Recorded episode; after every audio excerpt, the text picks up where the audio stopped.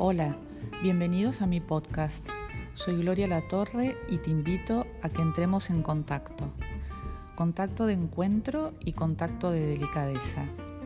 Vengo del mundo de la psicopedagogía y la psicología. Incansable buscadora de bienestar y desarrollo personal. Tengo dos pilares que son mi pasión, la educación emocional y la vocación en las distintas etapas de la vida. Quiero compartir mi mirada de algunos temas y también invitar a personas que sean inspiradoras para tu vida. ¿Nos encontramos?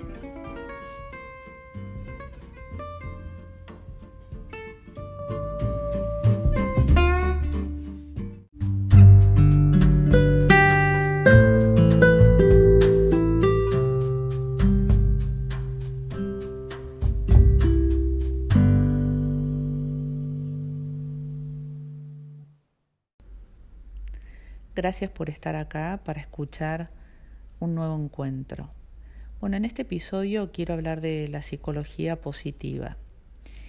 Al principio, cuando la psicología comenzó, su foco estuvo puesto en la enfermedad, en la psicopatología. Posteriormente, por los años 90, empieza a poner el acento y la investigación en ver cómo eran las características de esas personas que se llamaban a sí mismas felices. Entonces empieza el desarrollo de eh, la autoestima, el desarrollo de las habilidades sociales, todo este nuevo mundo que hace a la inteligencia emocional, el concepto de resiliencia, que es esta condición de superación del momento de dolor de las personas, eh, logrando un mejor estado, en fin, y con todo esto el desarrollo de lo que se llaman creencias potenciadoras y creencias limitantes, o sea, los mindsets, em, y todo el desarrollo del pensamiento positivo. El punto es, y este es el globo que vengo a pinchar, es que si fuera tan fácil como cambiar una creencia por otra, si fuera tan sencillo como leer libros escuchar mentoring y hacer ejercicios de pensamiento positivo para lograr una vida feliz. Sería increíble. El punto es que si vos no entendés que todo este trabajo, por supuesto, y todo este aporte de la psicología positiva es muy interesante, pero si va arraigado a un trabajo mucho más profundo en tu persona, que tiene que ver con el disco rígido, con tu corazón, con tu vida emocional, que tiene que ver con tu historia, con tus vínculos con tus padres, eh, con tus frustraciones, eh, con tus dolores.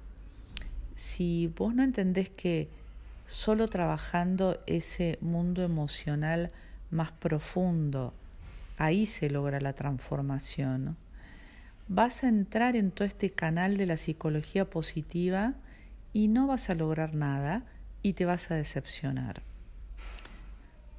Por eso yo te propongo que unas este nuevo desarrollo de trabajar en tu interior con las creencias limitantes y las creencias potenciadoras, pero con una búsqueda profunda muy grande de sanación de tus heridas, porque solo dedicándote a sanar esas heridas del pasado, todo este nuevo aporte y toda esta nueva corriente sí va a tener sentido en tu vida. Bueno, nos encontramos.